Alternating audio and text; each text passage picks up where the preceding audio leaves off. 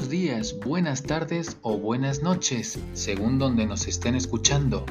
Mi nombre es Javier Taboada de Zúñiga y estáis escuchando Idiomas B2B, un podcast donde os hablaremos de temas relacionados con los idiomas dentro del mundo de los negocios, por ejemplo, cómo y cuándo intervenir en una reunión de negocios a nivel nacional e internacional algunos consejos sobre el tipo de empresario con el que vais a hacer negocios en el extranjero, algunos proverbios y o refranes populares del mundo y muchos temas más. Este podcast no es el típico podcast de idiomas en el que se habla solo de vocabulario, gramática y pronunciación entre otras cosas. Nosotros queremos ser ese podcast amigable que viaja contigo mientras estás atascado en el tráfico, subido en el metro o autobús o simplemente en tu casa tranquilo, descansando después de una larga jornada de trabajo. Y ahora sí, comenzamos.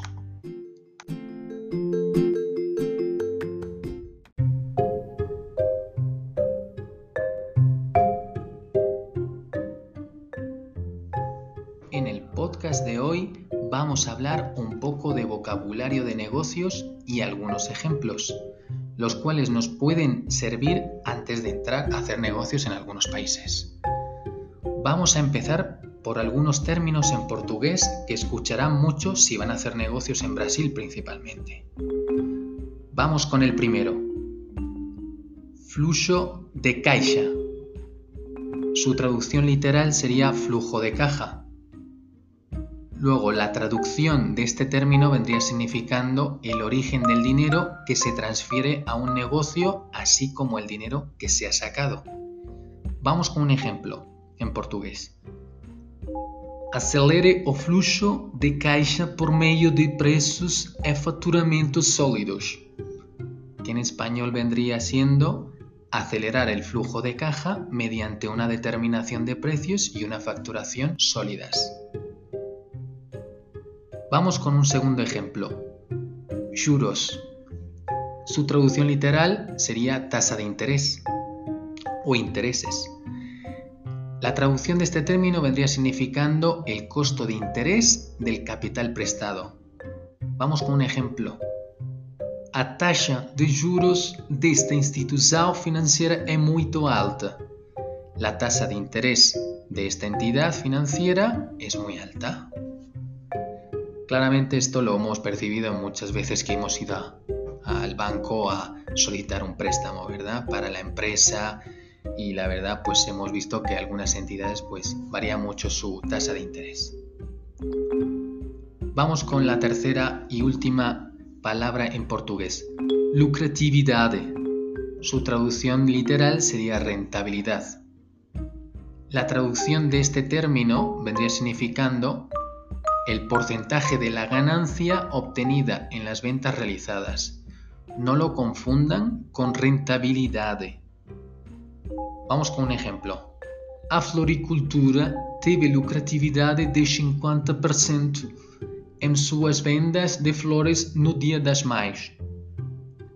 Que en español sería la floricultura tuvo una rentabilidad del 50% en las ventas de flores por el Día de las Madres. Interesante, ¿verdad?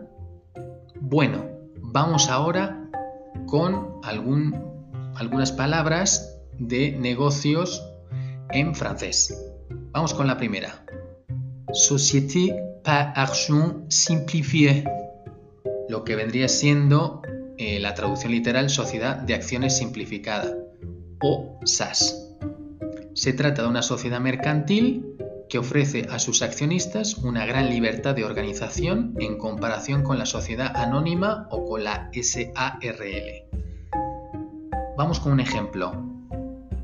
Credit.franc est une société par action simplifiée au capital de 2936.21 euros et en marche 2000 Suiza, que en español sería la traducción Credit.fr es una sociedad de acciones simplificada con un capital de 2.936.21 euros en marzo de 2016.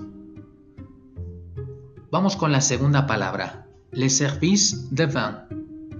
Su traducción literal sería servicio de ventas, pero aquí se refiere, nos referiremos más bien a departamento comercial o de ventas. Vamos con un ejemplo. Contactez notre service de qui se fera un plaisir de vous aider. En español la traducción sería contacte con nuestro departamento comercial, quien estará encantado de ayudarle. Vamos con la última palabra en francés, comptabilité. Su traducción sería contabilidad. A todos nos suena así, ¿verdad? Pero bueno, aquí en esta sección de vocabulario de negocios nos referimos al, al departamento de contabilidad. Vamos con un ejemplo. le service comptable a trouvé un erreur dans l'une des factures émises en, mars dernier. En español sería, el Departamento de Contabilidad encontró un error en una de las facturas emitidas el pasado mes de marzo. ¿Qué les ha parecido? Interesante, ¿verdad? Bueno, no queremos despedirnos de este podcast sin antes presentar la sección de frases inspiradoras para el aprendizaje de idiomas.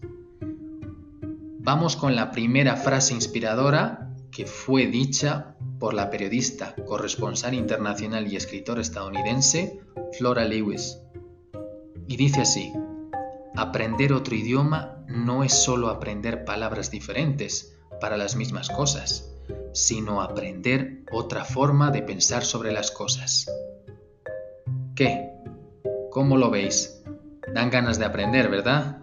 Bueno, pues aquí, cuando queráis, con B2B Languages pueden aprender no solo el, el mero idioma francés, portugués, italiano, inglés, sino aparte vocabulario de negocios.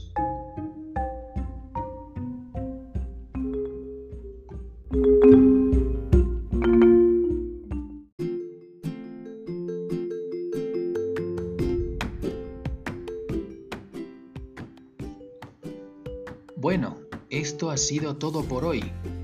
Esperamos que os haya gustado mucho el podcast de hoy y que nos sigáis escuchando en próximos episodios. La verdad es que estamos muy contentos por nuestro primer podcast, que ha tenido una muy buena aceptación y ojalá nos sigan escuchando mucha más gente. Por favor, apoyarnos compartiéndolo con vuestros amigos y compañeros de trabajo para que más gente lo pueda disfrutar. Os esperamos en el próximo podcast de idiomas B2B. ¡Chao!